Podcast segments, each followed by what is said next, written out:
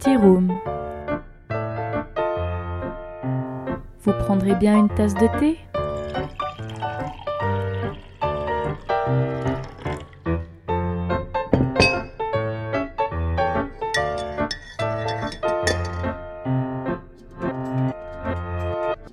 Ne sous-estimez pas cette ambiance feutrée, car les tea rooms ont été à une époque les véritables foyers d'un changement social féministe.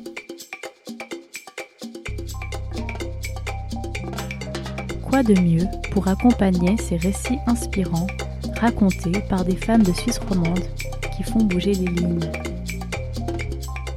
Tea Room, épisode bonus. Camille Logo traduit Iris von Roten.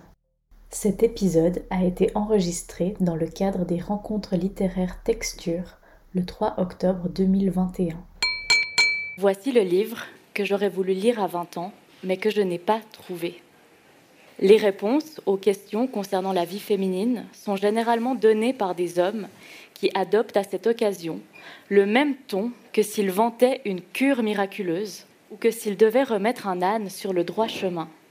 Aussi compréhensif et bien intentionné que puissent être certains de ses représentants, l'appareil de la domination masculine fonctionne comme la plupart des autres, avec la rigidité d'un mécanisme et dans le seul intérêt de son pouvoir.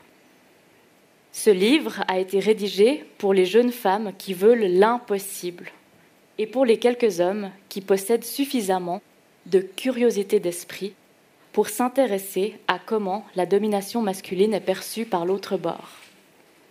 Dans mon texte, j'ai pris soin de donner systématiquement la priorité grammaticale aux femmes. Les lectrices apprécieront peut-être cette petite bouffée d'air dans la domination masculine, un espace qui sent un peu trop le renfermer. Ces quelques extraits de l'avant-propos de Femmes sous surveillance pour vous mettre en bouche et vous souhaiter la bienvenue pour cette édition spéciale de Tea Room dans le cadre des rencontres littéraires Texture. Nous aurons le plaisir de partager ce moment avec Camille Logo, traductrice littéraire. Camille, bonjour et merci d'être avec nous. Bonjour, merci beaucoup. Camille, tu viens de nous livrer l'œuvre colossale d'Iris von Roten en français. Frauen im Laufgitter avait été publié en 1958, donc on est à plus de 60 ans après sa parution. C'est le manifeste féministe le plus important de Suisse à ce jour, et sa traduction, Femmes sous surveillance, quelques mots sans phare sur la condition des femmes, est parue au tout début septembre aux éditions Antipodes. Et vous l'avez verni en Valais euh, autour d'une table ronde avec la fille d'Iris von Roten, Hortensia. Peux-tu nous dire un peu comment s'est passé euh, ce lancement? Et est-ce que tu réalises que par ton travail, tu viens d'offrir à la Suisse romande un véritable bijou, pour ne pas dire une bombe? Mm. Merci beaucoup. Euh, merci Texture pour ce super festival. Merci Tirum pour tout ce travail. Et merci Vanessa pour le sérieux et l'appétit avec lequel tu as préparé cette rencontre. Alors le lancement s'est très bien passé. C'était, bien sûr, c'était un peu émouvant, mais quand on travaille aussi longtemps sur un, projet, il y a plusieurs, euh, il y a plusieurs moments un peu clés et on ne sait jamais exactement lequel correspond plus ou moins à, à un accomplissement ou parce que quand on est en plein dans le travail, on se dit euh, qu'il va y avoir un point, un point d'orgue et en fait, euh, en fait, c'est beaucoup plus euh, mouvant que ça. Il y a le moment où, j'ai enfin reçu, le moment où j'ai rendu les épreuves, le moment où c'est sorti en librairie, le moment où j'ai reçu mes exemplaires, et il y a eu bien sûr le, le vernissage et le lancement.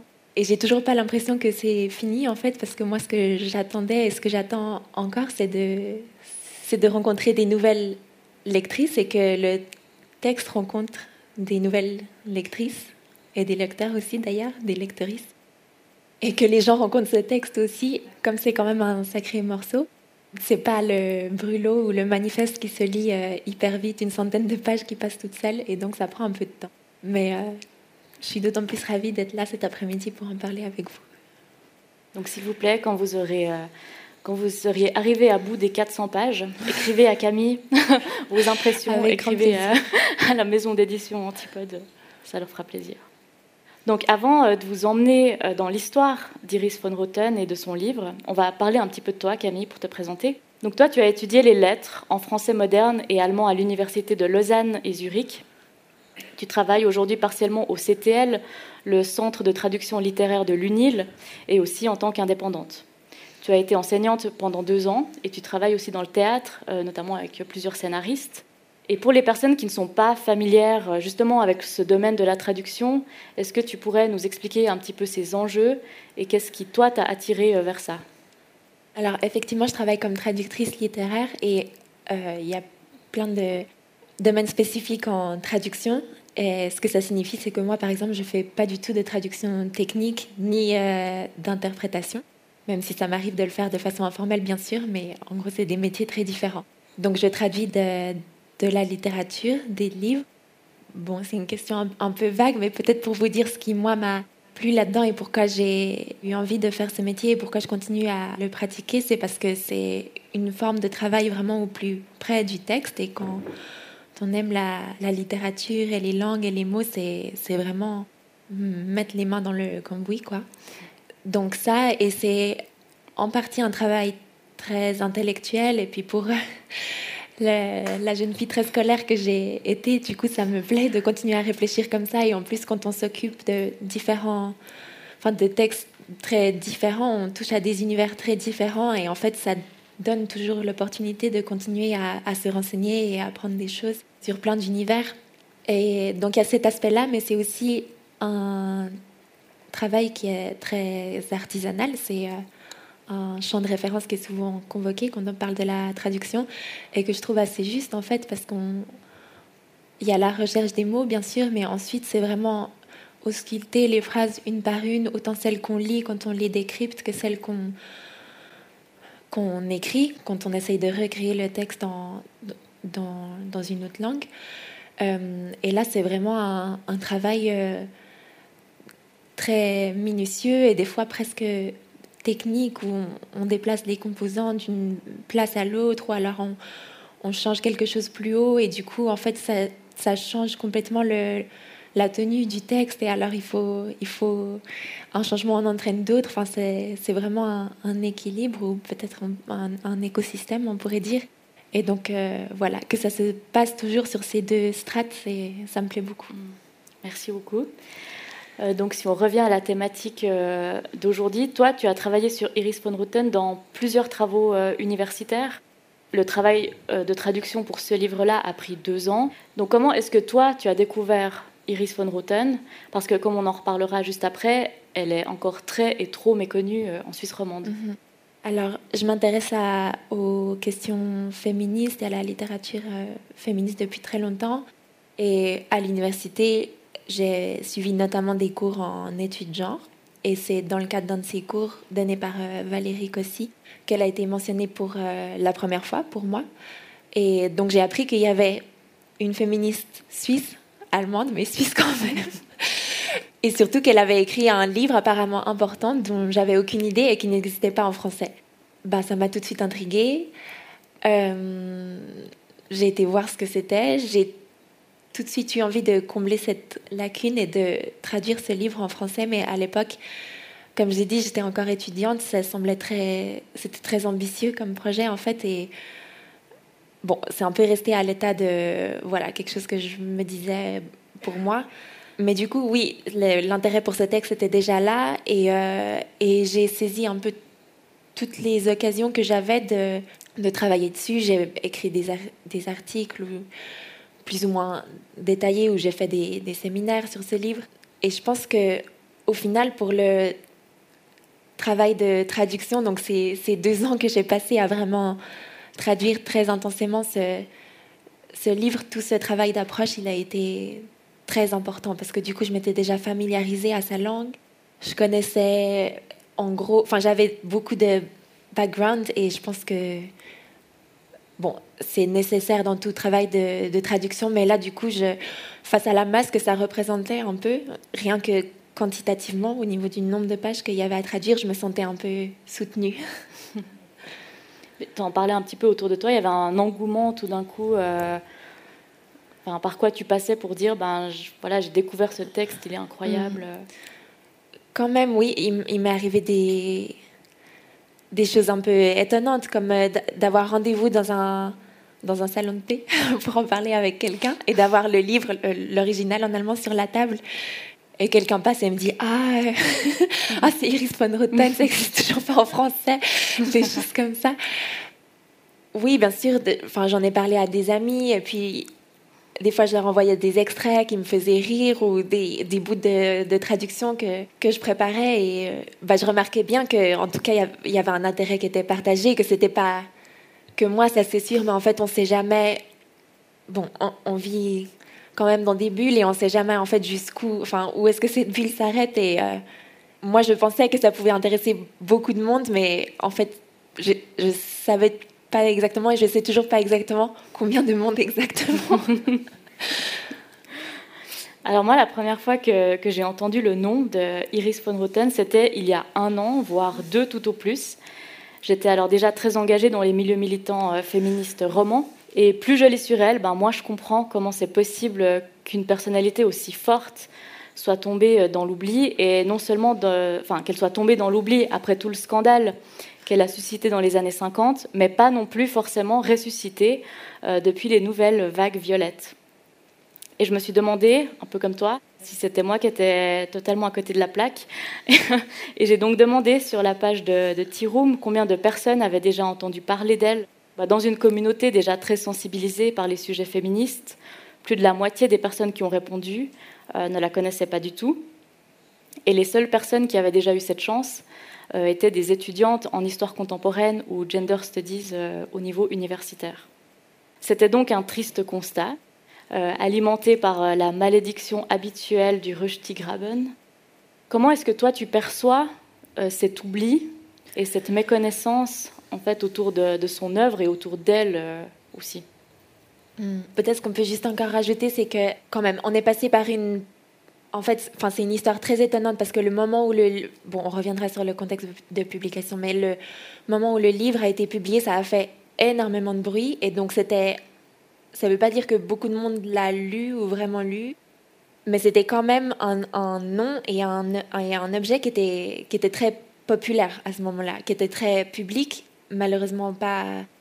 plutôt pour le pire que pour le meilleur. Ensuite, une fois que ce scandale qu'on détaillera peut-être plus tard est retombé, on est vraiment passé par une période d'oubli total.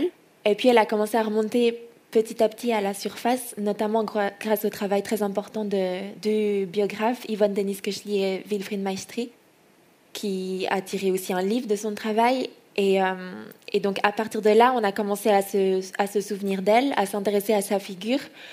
Euh, en plus, ça a été ponctué de divers anniversaires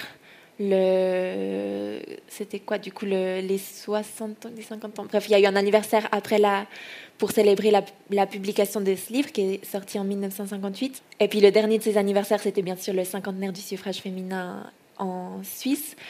Et tout ça fait que aujourd'hui elle s'impose quand même de plus en plus comme référence ce qui est une bonne chose. Mais pendant tout ce temps en fait on continue de ne pas la lire. Ce qui est assez étonnant parce que du coup, elle a réussi à, reprendre une place, je pense, au sein des femmes qui ont compté dans l'histoire du mouvement des femmes en, Suisse. On la connaît comme, une femme qui a eu un destin particulier, qui, avait, euh, je crois que tu as parlé avant de, de sa personnalité, qui avait une forte personnalité. Mais malgré tout ça, on continue de pas l'entendre ou pas l'écouter. Et c'est un petit peu ce qu'on espérait pouvoir euh, combler avec cette, euh, cette traduction. Et je pense que ce, cette méconnaissance ou, ce silence pour arriver enfin à, ta question, euh, je sais, en fait, je pense que ça, ça touche beaucoup de choses importantes et, plus grandes que, que, que, ce qui nous occupe aujourd'hui. Mais en fait, je pense que ça fait partie d'un problème général de, de silenciation ou de, de neutralisation de ce qui peut avoir un véritable potentiel révolutionnaire. Et euh, moi, je pense que ce livre a un potentiel révolutionnaire. Enfin, vous me le direz en le lisant.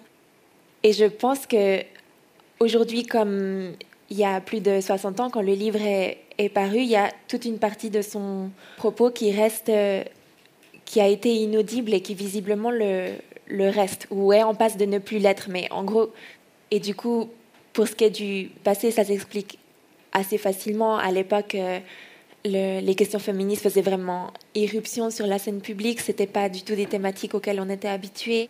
On le sent beaucoup dans le livre qu'elle euh, aborde des choses qui, pour l'instant, ont encore pas du tout fait l'objet d'un discours, enfin qui n'existe pas, pas, du tout encore comme objet de discours. Et alors on, la voit tâtonner, chercher ses mots, essayer déjà de, les définir, de mettre un nom sur certains phénomènes ou processus. Et tout ça, c'est des choses pour lesquelles on est bien sûr beaucoup plus outillés pour les, pour les recevoir aujourd'hui et voir qu'ils sont très institutionnalisés. Mais je pense qu'il y a encore toute une dimension de son œuvre qui reste euh, déstabilisante. Et pour moi, ça passait beaucoup par la dimension littéraire du livre, en fait, par la, par, euh, la langue qu'elle emploie pour décrire euh, ce qu'elle appelle la, la, domination masculine et donc c'est le travail qui m'a le plus passionné en fait, c'était essayer de rendre exactement toutes les émotions qui passaient par cette écriture ou qui étaient même le ressort de cette écriture, c'est-à-dire beaucoup beaucoup de colère, de frustration, mm, d'agacement, d'impatience, mais voilà aussi euh, ce sentiment un peu de recherche en fait et de, et de réflexion en train de se faire encore. Dans les articles de presse aussi que que j'ai regardé, on la présente comme la Simone de Beauvoir suisse.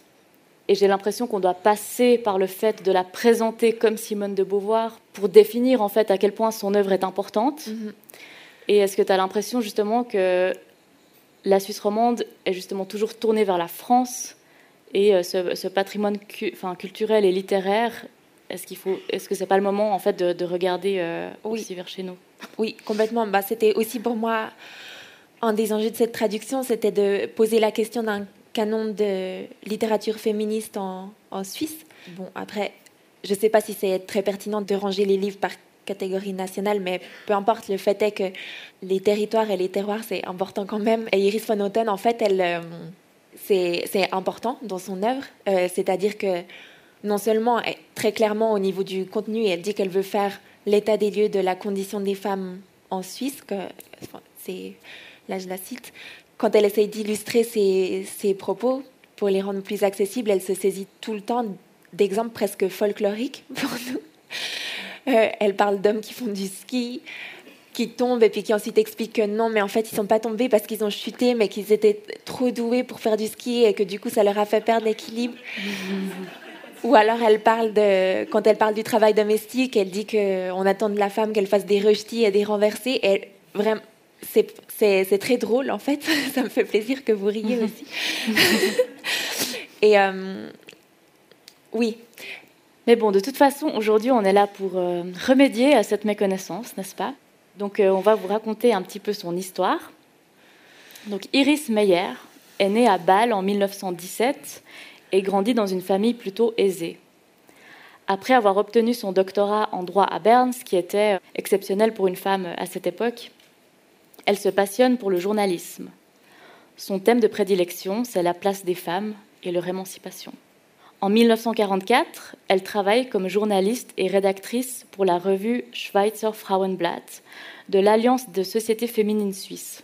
Cet hebdomadaire avait pour objectif de sensibiliser le public à la situation politique, économique et sociale des femmes et promouvoir le suffrage féminin car on le rappelle euh, bah, que dans les années 40, les femmes n'avaient toujours pas le droit de vote. En 1946, elle épouse Peter von Roten, qu'elle va rencontrer pendant ses études. Peter est valaisan, il est avocat comme elle, et il deviendra plus tard conseiller national. Les réflexions qu'elle théorise sur la condition des femmes et des rapports euh, amoureux, elle les applique aussi au sein de son couple, elle défend euh, véritablement l'amour et l'érotisme libre. Entre 1943 et 1950, Iris et Peter vont échanger plus de 1300 lettres dans lesquelles ils abordent la politique, le féminisme, la religion, la littérature, l'amour et les relations libres, comme déjà mentionné, euh, et la sexualité, euh, tout en analysant leurs ressentis avec honnêteté et radicalité. Cette riche correspondance va servir de base pour un livre paru en 2017 par l'auteur que tu as euh, déjà mentionné, euh, Wilfried Maestri, intitulé Amour ennemi, Et un film sera aussi adapté de, ce livre et sortira en 2013. toi, tu as traduit d'ailleurs un autre livre de Monsieur Maestri. Comment est-ce que toi tu perçois donc le livre, le film Amour ennemi? Est-ce que c'est déjà des bonnes bases pour découvrir Iris? Bien sûr, c'est un travail très important qui a été réalisé et quand on lit Amour ennemi, on a accès, comme, comme tu l'as dit, à des extraits très importants de la correspondance euh, entre euh, Iris et Peter. Et ça renseigne déjà énormément. Enfin, c'est des vraies conversations philosophiques qu'ils ont par écrit. Et donc, euh, c'est déjà un large accès à, à, sa pensée, mais aussi à son, à son humour, à, son, à son style, à sa façon de voir un peu la vie. Oui, quand j'ai dit avant, pendant tout ce temps, on la lit toujours pas, etc. il faut remédier à ça. C'est évidemment pas pour minimiser euh, l'aspect biographique de cette figure qui compte bien sûr énormément. Enfin, c'est quelqu'un à qui il est arrivé des choses euh, très fortes en tant que personne assignée femme et qui se, et qui s'identifiait comme telle et de ce que ça faisait d'avoir cette identité au sein de l'espace public euh, tel qu'il était structuré à, à l'époque. Enfin, elle a été plusieurs occasions, elle a, elle subi des humiliations publiques, que ce soit en étant arrêté dans la rue parce que ah oui un détail qui compte peut-être vous le voyez un peu sur la, couverture en fait c'était quelqu'un qui accordait énormément d'attention à, son allure à ses vêtements à, la mode. Enfin c'était aussi quelque chose qui prêtait beaucoup à la, critique et aux moqueries dans la Suisse protestante où euh, voilà on recherchait plutôt de la enfin c'était plutôt la modestie qui faisait sérieux ou la la sobriété. Euh, et par exemple, une fois qu'elle marchait dans la rue de Zurich la nuit, habillée d'un manteau de fourrure, elle a été arrêtée parce que des agents pensaient que c'était une prostituée. Elle, elle a mal pris le fait d'être prise pour une prostituée. Aujourd'hui, on peut se dire que c'est pas forcément un, problème, mais bon. À l'époque, c'était illégal et du coup, elle, a, refusé de présenter une pièce d'identité, elle a été emmenée au poste, etc. Et le lendemain, elle a publié ou quelques jours plus tard un article très long pour euh, dire à quel point ça allait pas. Et en fait, elle, son propos, c'était de dire on, ne peut pas être une femme et marcher la nuit dans les rues sans que ce soit euh, normal. Enfin, ça, c'est quelque chose dont on parle beaucoup aujourd'hui par rapport au harcèlement de rue, etc., de l'appropriation de l'espace public alors qu'elle pensait choquer ses contemporains et ses contemporaines en, leur expliquant ce qui s'était passé. C'est l'inverse qui se produisait et, la majorité des réactions étaient ben, bien sûr, qu'est-ce qu'elle croyait? Et euh, ce genre d'événement, c'est arrivé plusieurs fois dans sa vie. Et le plus fort, c'était bien sûr euh, avec la publication de Frauen im Laufketa en 58, où après elle a été malgré elle l'effigie de nombreux chars au carnaval de balles et donc euh, c'était vraiment un sujet de, moquerie et de raillerie hyper courant. Mhm. Euh, le temps avance, je, continue l'histoire. Euh, Iris, elle commence vraiment à étouffer dans ce trou à rats exclusivement masculin du Valais, comme elle le nomme. Et on la comprend bien, puisque, comme tu l'as dit, Camille, elle s'était ramassée déjà pas mal d'injures sexistes et j'ai noté celle-ci qui apparaît euh, aussi dans le film euh, Amour ennemi. C'est un conseiller valaisan euh, qui va lui dire La vache doit rester dans l'étable et se laisser traire. Évidemment en parlant de la place des femmes. Donc suite à ça, suite à cet étouffement qu'elle ressent, elle part se plonger dans la littérature féministe en Angleterre, puis aux États-Unis.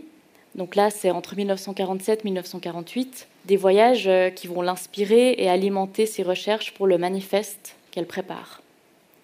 Quelques années plus tard, elle reviendra en Suisse. Elle s'installera à Bâle avec Peter et donnera naissance en 1952 à Hortensia. Euh, ce qui est intéressant aussi dans, ce que j'ai lu, c'est que le couple va aussi tout faire pour concilier au mieux euh, la vie familiale et professionnelle. Ils vont tester euh, des choses qui à l'époque n'étaient pas comme aujourd'hui, comme faire appel à une aide ménagère, à une étudiante au euh, des familles d'accueil, etc. Donc euh, ils testent un peu des, modèles. Euh, est-ce qu'il y a d'autres choses de, sa vie qui t'ont interpellé, donc personnellement ou par rapport au travail que tu as mené? Moi, il y a une dimension qui m'a étonnée, mais que j'ai que j'ai perçu que plus tard. En fait, c'est, tu viens très bien de le dire, le, le valet, ça a été très dur pour elle, euh, notamment quand, après son... Il y a des valaisannes euh. Peut-être que je... Mais alors, ouais. c'est à la fois en faveur et, et contre le valet, ce que je veux dire, parce que donc elle, elle a, pour elle, ça a été très dur, surtout quand après son mariage, elle, euh, elle a commencé par rejoindre son mari et vivre avec lui euh, au sein de sa famille à Rarogne, euh, donc dans un village bien paumé. Et ils sont pas fait très long feu. Après, ils ont été à Viège et à Loège, sauf erreur. Puis plus tard à Bâle. Enfin bref, toujours des, des villes de plus en plus grandes.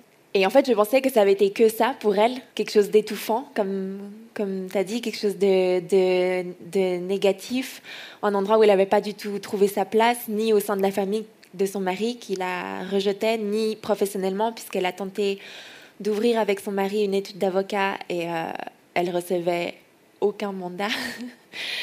Mais en fait, j'ai moi-même vécu deux fois trois mois à Rarogne pour ce travail.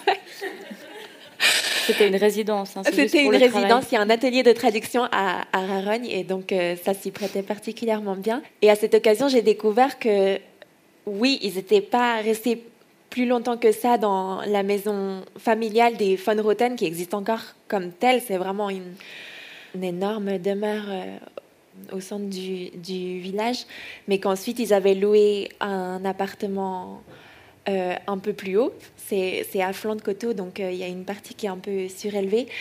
Euh, et qu'ils avaient même fini, enfin bref, en fait, qu'ils avaient gardé, non seulement gardé un pied à terre, mais qu'ils s'y étaient aussi établis au fil des ans.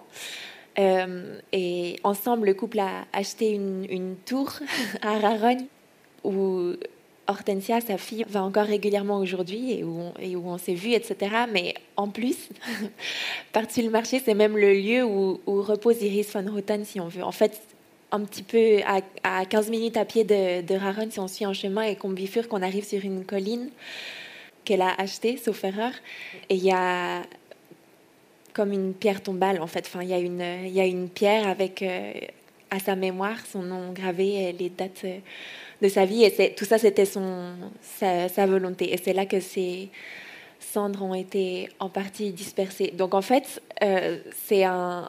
En, je sais pas. Du coup, ça m'interroge beaucoup, en fait. Est-ce qu'il faut parler à cet mm-hmm. endroit de résilience Moi, c'est pas un terme que j'aime beaucoup, mais elle a écrit une, une préface à, Femmes sous surveillance, enfin un, un avant-propos qui est repris bien sûr dans, dans, notre traduction, mais quand le livre a été réédité en allemand, elle en a réécrit une ce deuxième avant-propos, il, il, a été signé à Rarogne. Donc euh, voilà, ça c'est quelque chose qui m'intéresse en fait, son, son rapport euh, à cette terre-là et surtout, du coup, comment est-ce qu'elle vivait ce, ce, tiraillement entre euh, un lieu qui lui a quand même fait du mal et visiblement elle y trouvait suffisamment de beauté pour avoir envie d'y passer du temps et même d'y reposer. Mmh. C'est beau. les Valaisannes sentent euh, ce qui reste d'elles pour Bref. Euh, donc on va passer euh, ben, un peu plus euh, en détail sur, ce livre qui nous intéresse aujourd'hui, ce document incroyable pour l'histoire du féminisme en Suisse, Frauen im Laufgitter, qu'Iris publie, comme tu l'as déjà mentionné, en 1958, après 14 années d'écriture quand même. Le livre contient 600 pages, 600 pages où elle analyse avec une précision d'horlogère les rouages de la domination masculine. Dans le premier chapitre, elle démontre l'illusion de la femme moderne professionnellement active et attaque frontalement la propagande réactionnaire sur la féminité. Elle passe en revue tous les métiers dits féminins en expliquant à quel point les inégalités profitent au collectif masculin et à quel point le renvoi à la féminité est souvent une injonction en milieu professionnel. Donc avec des lunettes de 2021, on apprend par exemple qu'entre la fin du 19e siècle et la moitié du 20e, la proportion de femmes professionnellement actives a nettement diminué. Qu'à une époque, les employées féminines pouvaient se faire licencier si elles annonçaient leur futur mariage. Que des lois interdisaient le travail rémunéré aux épouses de fonctionnaires de l'État Le double salaire, donc le fait que dans un couple, l'homme et la femme travaillent tous les deux, était perçu comme euh, une véritable injustice sociale. Qu'on faisait tout pour que les femmes, euh, une fois mariées, ne travaillent bah, tout, simplement plus. Et pour illustrer cet exemple, Iris, cite une situation qu'elle a elle-même vécue. Est-ce que tu veux bien nous la lire? Mon mari était pressenti pour être élu comme juge. L'autorité compétente, soit le tribunal cantonal valaisan, lui a fait comprendre qu'il n'avait de chance que s'il garantissait que sa femme renoncerait entièrement à son activité d'avocate dans et hors du canton, un salaire de président de tribunal étant amplement suffisant pour deux. Et il se trouve que celui qui ordonnait que j'enterre à jamais toute perspective professionnelle après des années d'études et que je déserte du jour au lendemain une étude d'avocat était précisément un juge cantonal qui estimait visiblement qu'après tout son salaire ne suffisait pas pour lui et pour sa femme, puisqu'au fil des années, il a amassé une petite fortune en allocation de l'État destinée à toute sa marmaille, sans même que ce double salaire ne soit issu d'un double travail.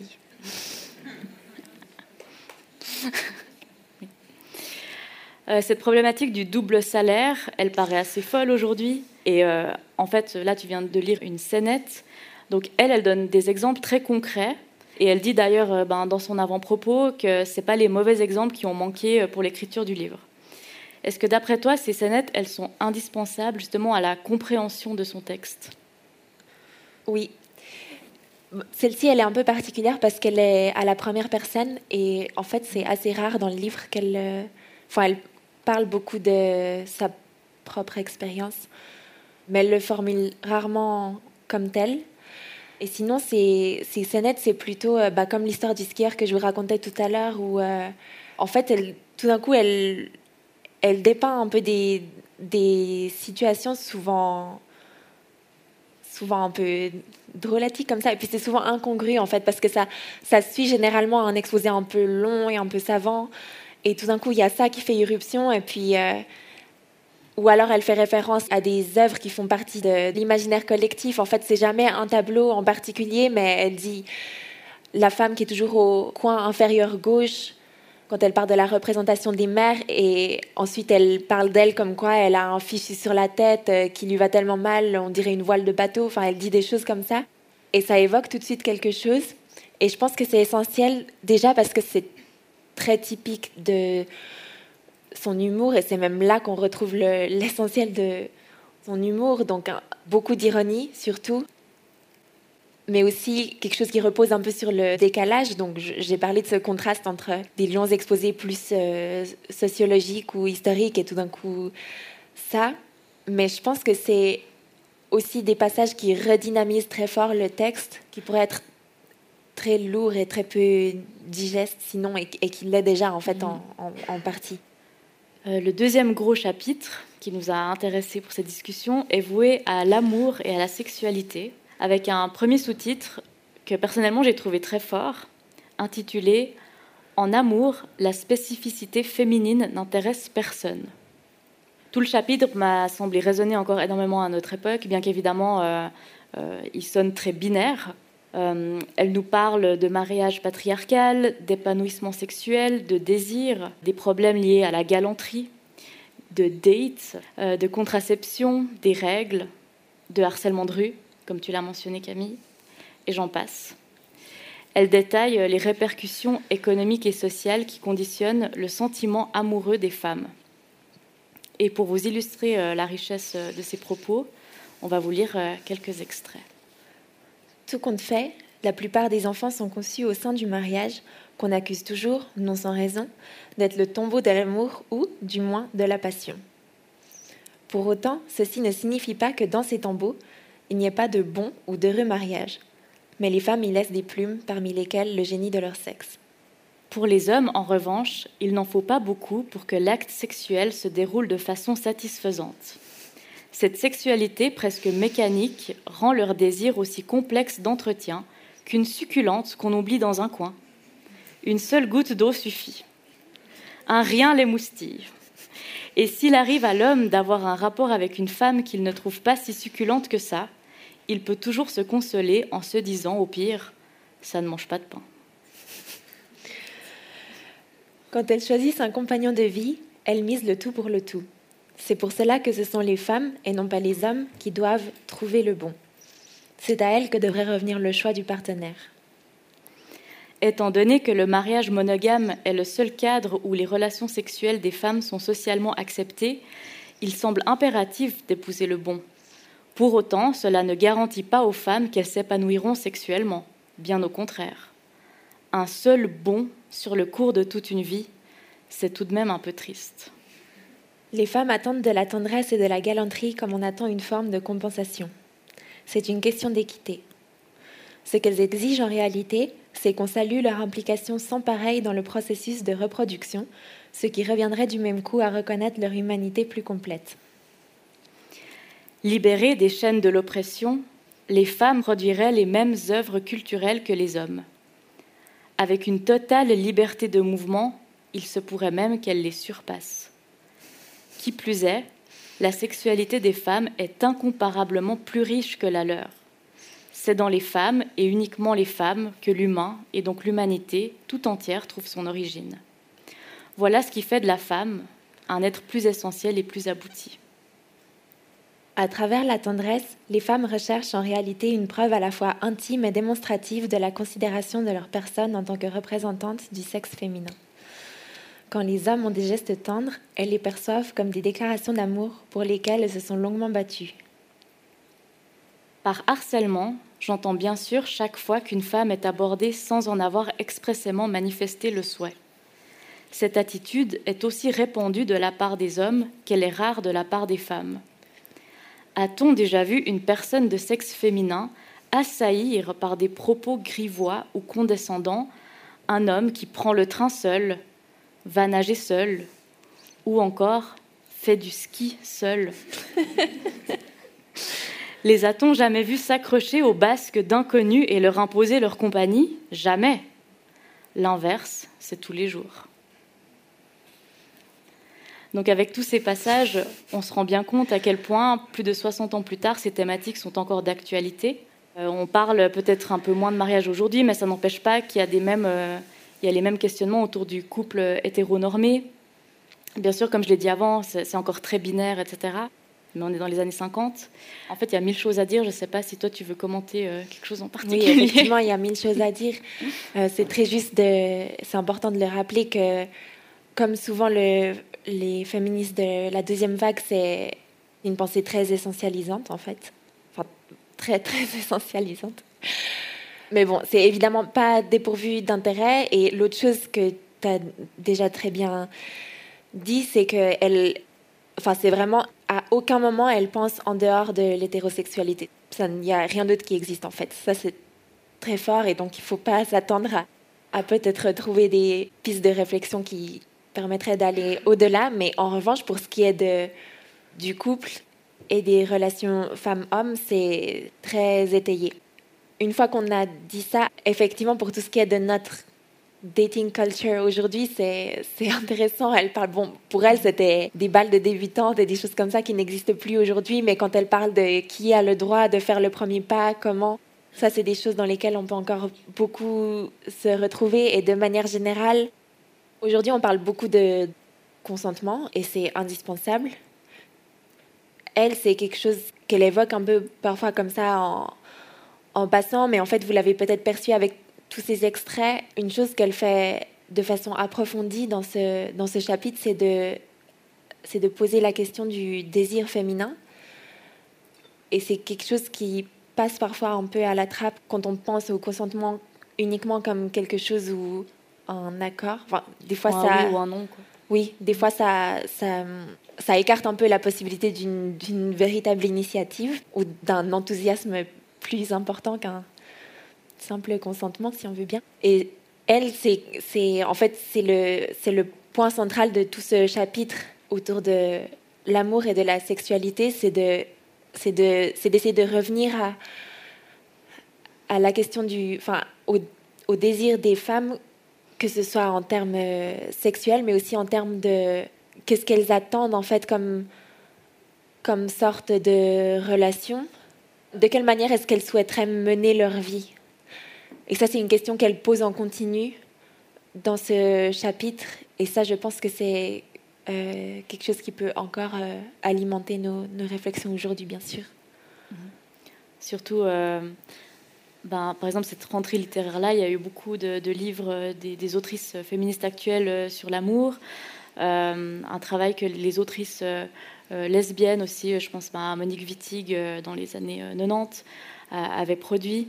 Et en tout cas, c'est un chapitre qui est énormément fourni. Mhm. Et euh, comme tu l'as dit, ça, enfin, ouais, plein de choses qui résonnent encore euh, aujourd'hui et qui nous donnent des pistes de réflexion. Mhm. En tout cas, on aimerait euh, pouvoir parler de, tout ce qu'il y a dans ces chapitres, mais c'est vraiment incroyable et c'est, et c'est surtout très dur de résumer. Rien que là, on, a pris plein de, petits extraits pour, pour vous montrer, mais ouais, ça va, bien au-delà de ça. Le tout dernier chapitre dont on va parler s'intitule un peuple de frères sans sœurs, dans lequel elle dénonce la totale absence de droits politiques pour les femmes, dont je vais vous lire un extrait. Curieusement, il n'y a pas d'autre forme d'État qui opprime les représentantes du sexe féminin aussi manifestement que la démocratie, quand elle les prive de leurs droits politiques. Et plus elle se rapproche de la démocratie pure et directe, plus c'est flagrant. En ce sens, la Suisse constitue l'exemple le plus marquant au monde d'oppression féminine. Partout où elle croise des hommes dans cette prétendue démocratie, les femmes croisent en réalité leurs supérieurs. Donc ça tombe bien qu'on arrive euh, sur la question des droits politiques, puisque euh, on va revenir justement en 1958, euh, c'est la course au suffrage féminin pour les Suissesses, les hommes doivent se prononcer le 1er février 1959 sur cette question. Et donc le livre arrive vraiment comme un pavé dans la mare. Et euh, là, j'avais bien envie que, tu nous racontes, tu, l'as un peu évoqué mhm. euh, déjà, mais qu'est-ce qui s'est passé à ce moment-là avec elle, ce livre, les réactions Oui. Alors effectivement, on en arrive enfin au point de l'histoire pour lequel j'ai fait du teasing avant. Donc, le livre paraît fin 58 et, comme Vanessa vient de le dire, dans le contexte de préparation et donc de campagne aussi pour les votations de début 59. Et à ce moment-là, il y avait un, consensus un peu au sein des groupes qui œuvraient pour le suffrage féminin, qui était de... Donc c'était les premières votations fédérales pour accorder le droit de vote aux femmes. C'était le premier essai. et le consensus était un peu de faire passer la pilule, quoi, de, de caresser les hommes dans le sens du poil, de leur... Enfin, l'idée c'était de dire que ça va rien changer, en fait, euh, les femmes vont voter comme leur mari, et puis voilà. Vous inquiétez pas trop, quoi. c'est juste pour plus passer pour des pecnos au niveau européen, des choses un peu comme ça. ça fera du bien à l'économie. et évidemment, c'est pas ce que Iris von Roten a, a fait. Euh, avec ce livre. Au contraire, c'est plutôt euh, elle rue dans les brancards, elle met vraiment, elle remet vraiment tout en question et surtout, elle est très misandre.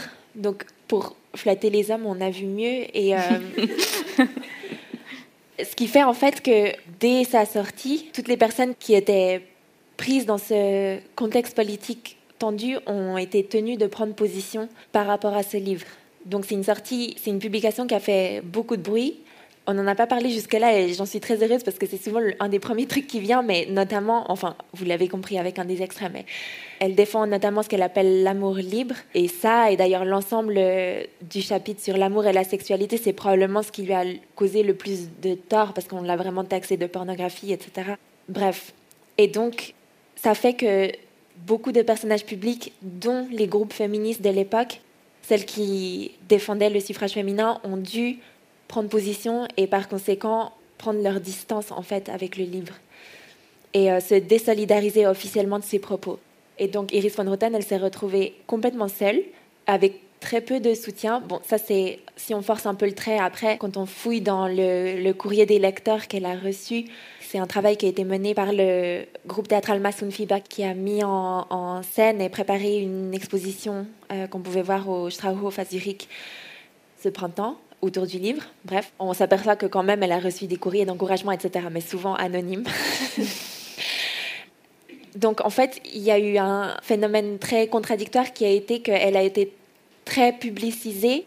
Son livre s'est beaucoup vendu à 3000 exemplaires, c'est beaucoup pour la Suisse en fait, surtout en, quelques semaines.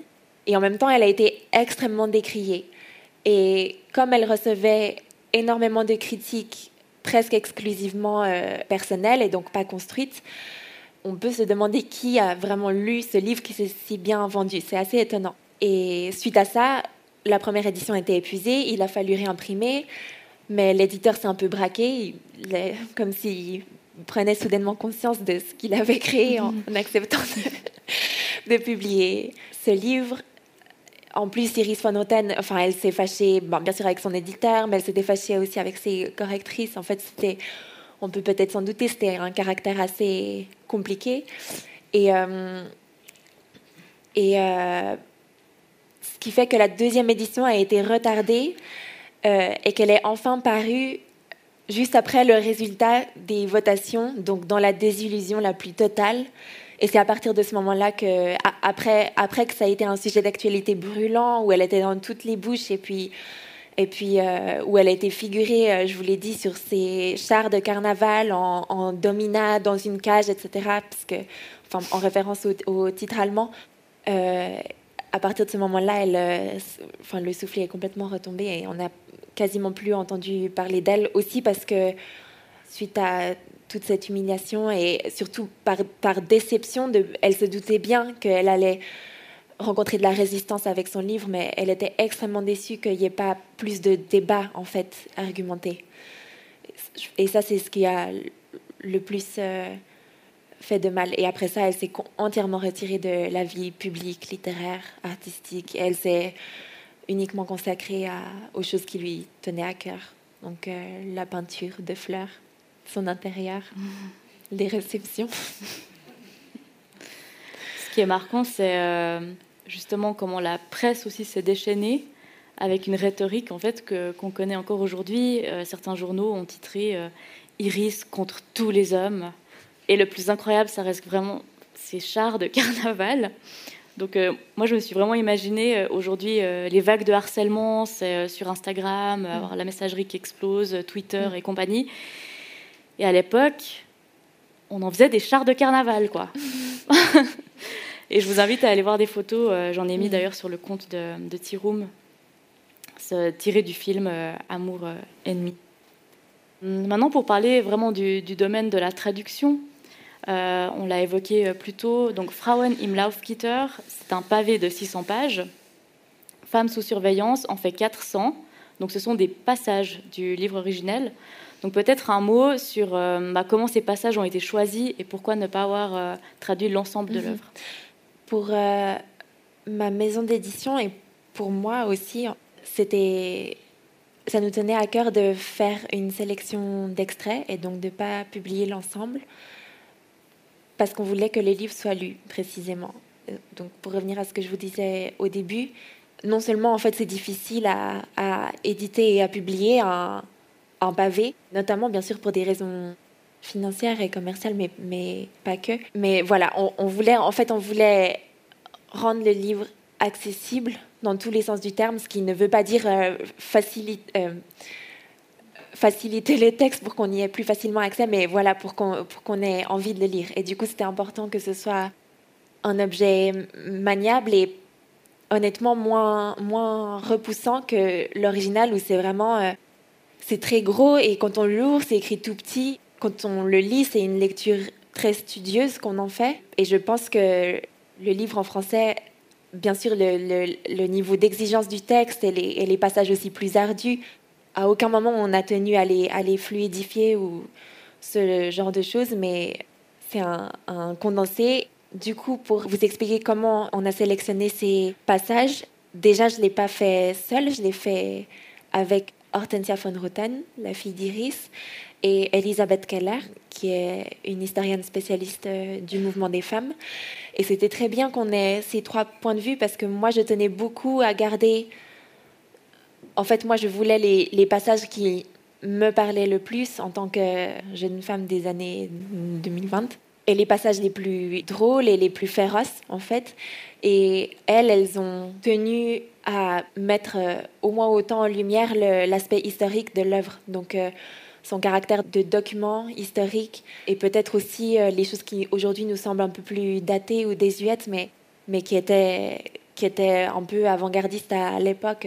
voilà, les, les, chapitres sur le travail ou sur, ou sur les droits politiques. On a parlé de la spécificité du ton qu'elle emploie dans son livre, donc de la colère, de la misandrie, de l'indignation. Elle le dit elle-même dans son introduction, si on essaye de représenter l'étendue du patriarcat, on aura de la peine à contenir son indignation. Elle n'a pas cherché à dissimuler la sienne. Quel rapport, toi, en tant que traductrice, tu as entretenu avec ces sentiments-là? Est-ce que justement ton travail de traduction est aussi finalement passé par ces émotions-là? Oui, bien sûr. Bon, déjà, c'est des émotions qui ne me sont pas étrangères de base. Je sais pas trop comment dire. Euh,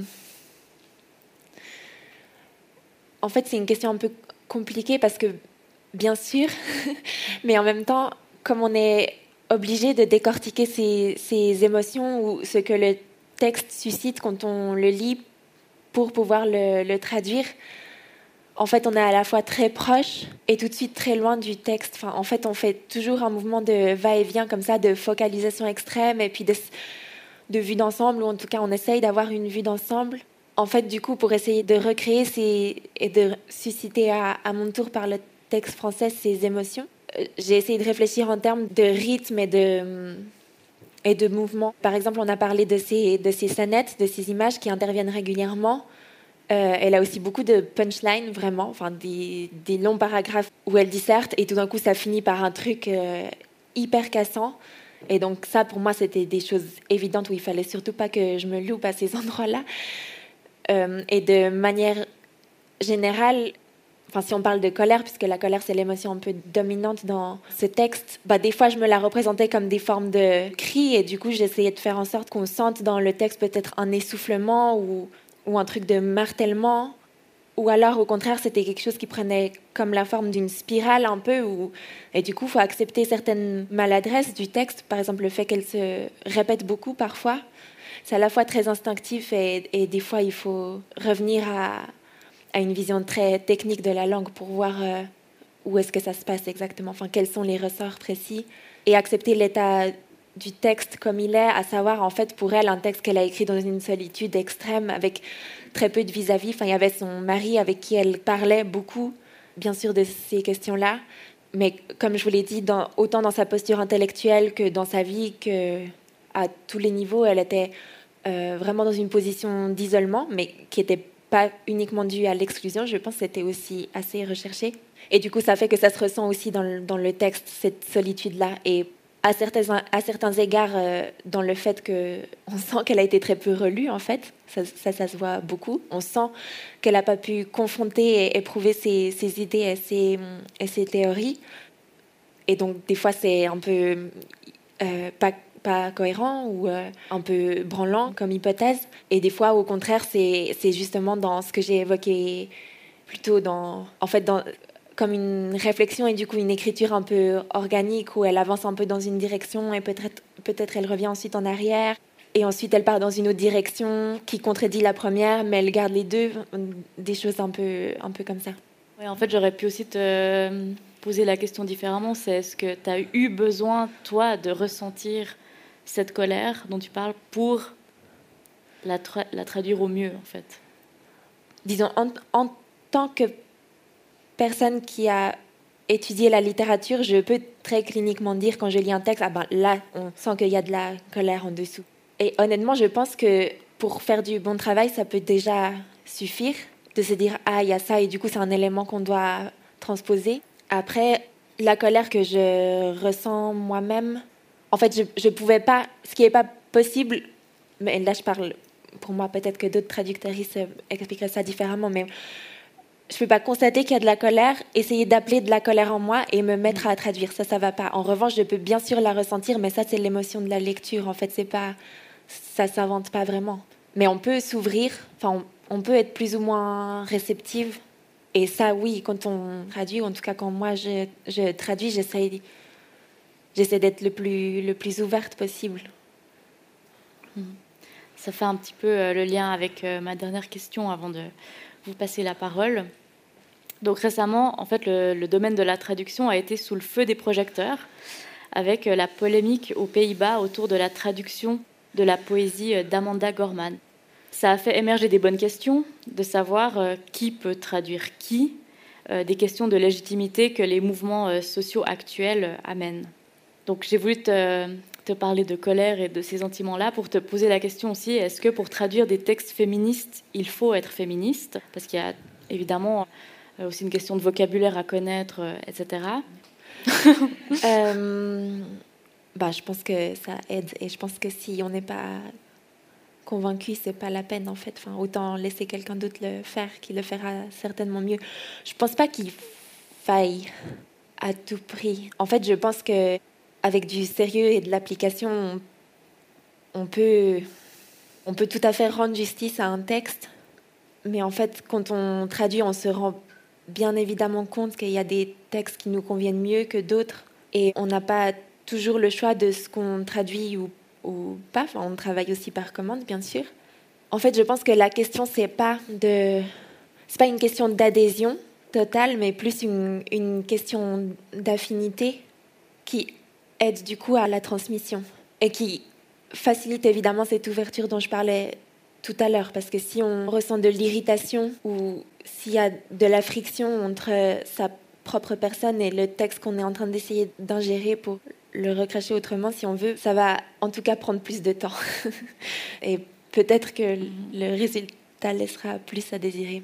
Bon, en tout cas, enfin, mais ouais, puisque la question que, que tu poses est, politique, je, en fait, je, je, comprends très bien toutes ces questions de, de, légitimité et de qui peut traduire qui, et je pense que c'est important de les poser. Je suis pas sûre qu'elles aient des réponses extrêmement simples. Je suis pas sûre que ça puisse se répondre par des oui ou des non, mais en tout cas, je pense que c'est des questions qui doivent être posées systématiquement, mm-hmm. en fait. ce qui était intéressant aussi, c'est que tu m'avais dit que souvent le, le fait que les, des œuvres féministes soient traduites, c'est un travail en fait de conviction par des personnes engagées. Donc c'était souvent le cas en fait. Oui, mais en fait c'est un peu le corollaire de la traduction où quand, quand quelqu'un veut faire traduire un livre, que ce soit une traductrice qui présente un projet à une maison d'édition ou que ce soit une maison d'édition qui souhaite intégrer un livre à son catalogue de littérature étrangère, il faut toujours motiver ça par la notion de nécessité. Il faut que les Suisses romandes aussi puissent avoir accès à ce livre. Euh, oui, c'est incroyable, il faut diffuser cette œuvre. Et c'est quelque chose qui est un peu moins présent dans l'écriture de ce qu'on appelle les, les, originaux. Je pense parce que c'est un peu en train de changer, mais c'est encore très présent, mais parce que la traduction souffre d'énormément de méfiance à son égard. Et du coup, quand on veut publier un livre, mais en traduction, on doit dire euh, oui, pardon, c'est traduit, mais ça vaut la peine, je vous jure, c'est un peu un mal pour un bien. C'était quoi la question déjà? En fait, euh, tu me disais que souvent, le fait que des œuvres féministes soient traduites, c'était par des personnes. Oui, par conviction, voilà. Pardon, merci.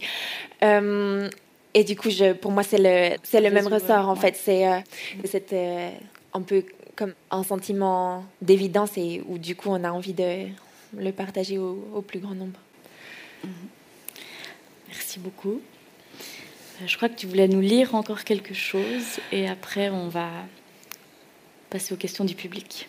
Oui, si on a le temps. En fait, c'est un extrait que j'ai choisi pour euh, Vanessa et pour Tiroum. Il y a un clin d'œil dedans. Euh, c'est dans le chapitre sur... Euh, oui, parce qu'on a parlé de trois chapitres, mais il y en a encore deux autres. Un sur la maternité et un sur le travail domestique. Et ce passage se trouve dans le chapitre sur le travail ménager, travail ingrat.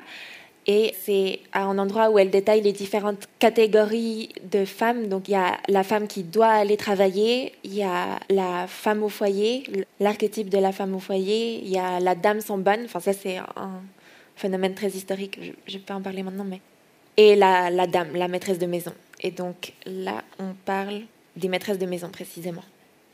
Les principales différences entre la vraie vie de dame et celle de la femme au foyer typique sont d'une part la libération de tout contact direct avec la saleté, et d'autre part une plus grande liberté de mouvement. Tout le temps et l'énergie que les autres emploient à lutter contre la saleté, la dame les consacre à l'entretien de sa propre personne. Tandis que la femme au foyer cuisine tous les repas, frotte toutes les tâches, récure toutes les lames du parquet, la dame, outre la supervision du ménage, est libre de choisir comment occuper ses journées. Enfin, cela vaut surtout pour les heures de l'après-midi. Elle peut décider si elle préfère refaire les ourlets de toutes ses robes, tricoter une jupe pour la petite Ursula, jouer avec les enfants, faire une promenade, faire des courses, aller prendre l'été avec des amis, lire, s'installer au jardin, se baigner ou encore flâner devant les vitrines de magasins en se laissant tenter par tous ces meubles, vêtements et bijoux. Somme toute, un quotidien qui laisse sur sa faim, même quand on le garnit de culture et de philanthropie, c'est-à-dire même quand on assiste à des conférences, soutient des associations caritatives et entretient des ambitions mondaines.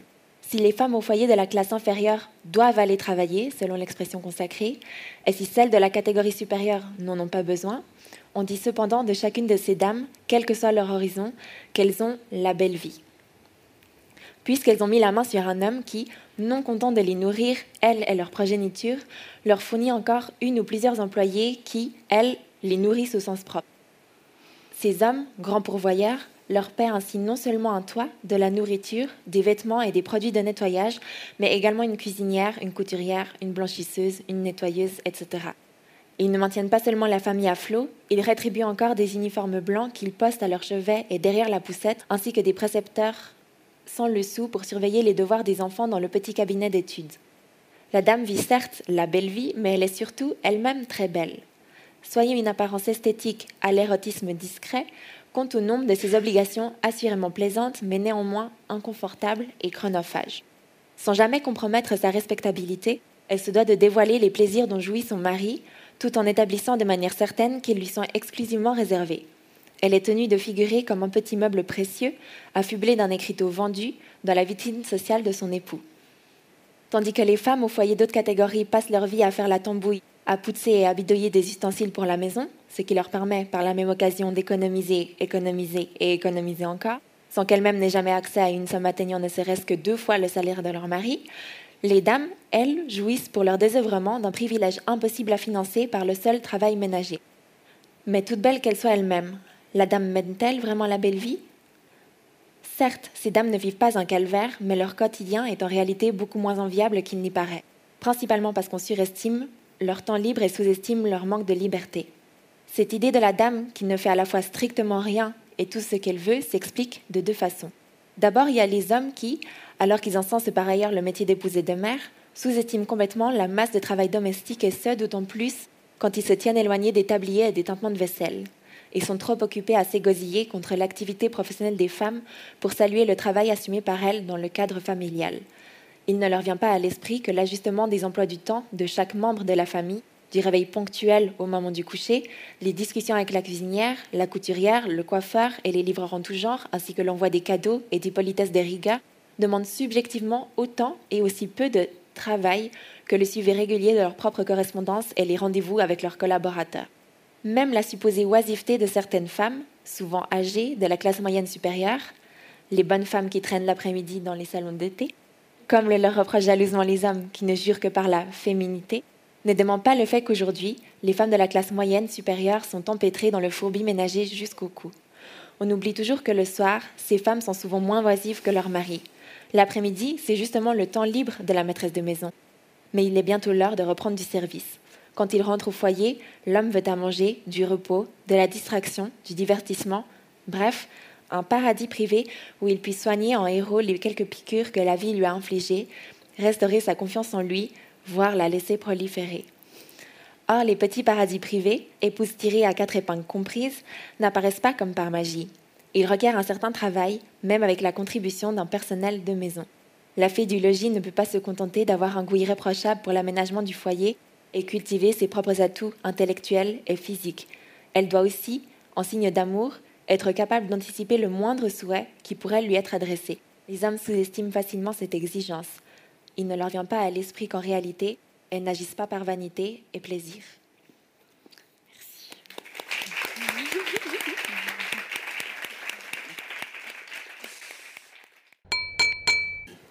ben, merci beaucoup pour cette euh, présentation Room. C'était vraiment passionnant. Et c'est vrai que mm, moi-même, je suis très impliquée dans le mouvement féministe et j'ai découvert avec Tiroum l'existence. Enfin, non, j'ai découvert il y a quelques temps que le livre était traduit et qu'il était tellement important. Et puis avec Tiroum, qui était vraiment Iris von Roten. Donc c'est euh, impressionnant, ce Graben, vraiment. Euh, et c'était hyper intéressant tout l'échange. Enfin, merci vraiment beaucoup pour tout et pour ce travail incroyable je me demandais par rapport au titre, pourquoi il, tu as, fait ce mhm. choix-là plutôt que quelque chose de plus, euh, plus direct avec le titre en allemand? Mm Frauen im Laufgitter, en fait, le Laufgitter en allemand, c'est le parc où on met les enfants en bas âge. Vous savez, cette espèce d'enclos qu'on met, je sais pas, dans le salon, par exemple, pour avoir les mains libres un petit moment. L'enclos à enfants. Euh, et donc, femme dans le parc pour bébé. Enfin bref, et ça c'est typique de de l'allemand, c'est qu'il existe un mot très précis pour désigner cet objet et nous en, français on fait une longue périphrase. Donc déjà juste pour ça, ça ça pas, c'était c'était pas élégant et surtout c'était pas claquant comme en comme en allemand. Euh, Femmes sous surveillance, déjà, en fait, il faudrait que je dise le sous-titre qui est quelques mots sans phare sur la condition des femmes. Et pour le choix du titre, en fait, ça a été une très longue réflexion avec, euh, qui a inclus plein de parties différentes, euh, dont mon éditrice, mon éditeur, euh, ma relectrice Ursula Gaillard, plein de personnes que j'ai consultées et on a mis beaucoup de temps avant d'avoir la bonne idée. Femmes sous surveillance, en fait, à partir du titre allemand, il y avait plusieurs choses qui nous semblaient, en tout cas qui me semblaient, où j'avais envie qu'on essaye de les retrouver dans un titre français, et c'était euh, l'infantilisation, principalement le l'aspect en fait l'aspect un peu drôle et incongru une fois de plus enfin ce titre il est tellement typique de son écriture. Mais aussi Frauen im Laufgitter en fait ce qui peut faire un peu généralisation femmes au pluriel, euh, en l'occurrence sous surveillance, c'est aussi une façon de dire que personne n'est épargné et qu'il y a un aspect très systémique à cette domination. Euh, c'est quelque chose qu'elle réussit très bien à mettre en lumière dans son livre. Et du coup, euh, on, voulait essayer de réunir toutes ces composantes. Et on est passé par plein d'idées. Femmes sous surveillance, ça nous est apparu. Enfin, femmes sous surveillance, moi, en fait, dans cette formulation-là, ça me faisait penser à cette phrase qu'on voit beaucoup, je ne sais pas, dans des parcs d'attraction ou comme ça, veuillez garder vos enfants sous, surveillance. Euh, du coup, pour moi, l'aspect d'infantilisation, il y était. Généralisation slash système, on va dire plutôt système aussi, puisqu'on gardait la structure initiale du titre. Et pour ce qui est de, la touche d'humour, un peu, on a pu, euh, on a pu l'intégrer dans le sous-titre, en fait en allemand offene Wartezustellung der Frau, donc très descriptif en fait, quelques mots sincères ou francs sur euh, euh, la condition des femmes, de la femme en allemand. Et, euh, voilà, quelques mots sans phare sur la condition des femmes. Bon, je pense que vous avez compris le, jeu de mots. Quoi. c'est une expression très établie, mais en même temps, elle nous permet de faire référence à quelque chose de, de typiquement féminin, disons. Si on réfléchit euh, schématiquement le, maquillage, le fait de s'apprêter, etc., sauf appliqué à quelque chose qui, a priori, n'est pas attribué à cette sphère-là, à savoir des discours très cachés.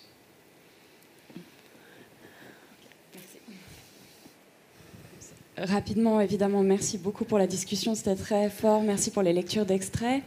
Et puis euh, pour ce travail qui a abouti à une publication, je me demandais si c'était euh, enfin, si on remonte avant la publication, si c'était effectivement le premier élan de traduction en français ou euh, s'il y en a eu d'autres qui ont peut-être été faits euh, sans contact avec des maisons d'édition, que vous avez peut-être même découvert en cours de, mhm. parcours.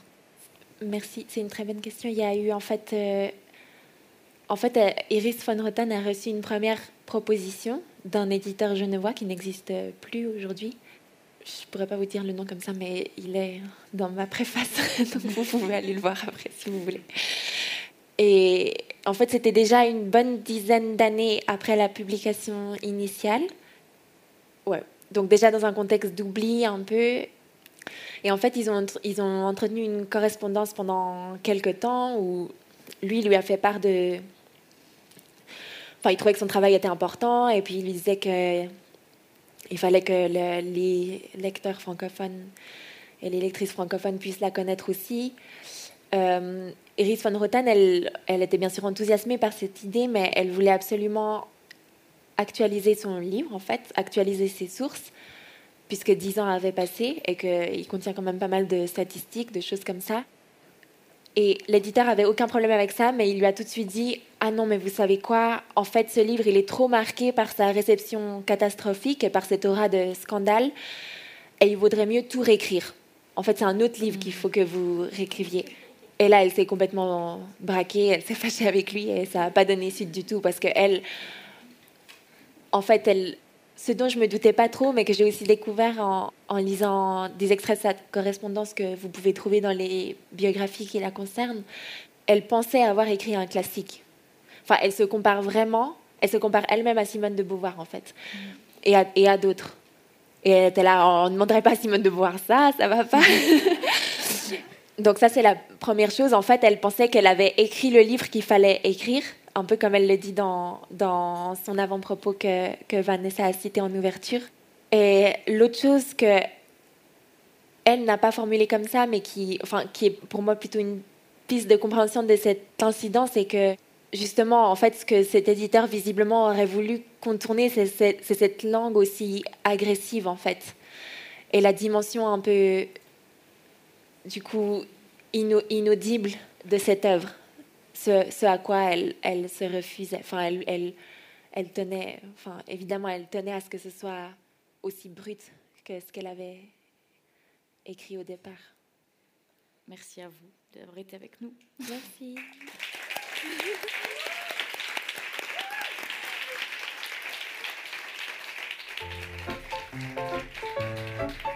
Merci à Camille Logo pour cette passionnante discussion autour de l'histoire et de l'œuvre d'Iris von Roten. Merci au Festival Texture et plus particulièrement à Mathieu Corpato pour l'invitation. La bande-son du podcast est une œuvre de Lena Orsa. Merci à Viviane Flukiger pour le générique et à Blenda Akimana pour le mixage. Merci au Nouveau Monde pour l'enregistrement et plus largement le précieux soutien du projet Tiroum. Merci à vous pour l'écoute.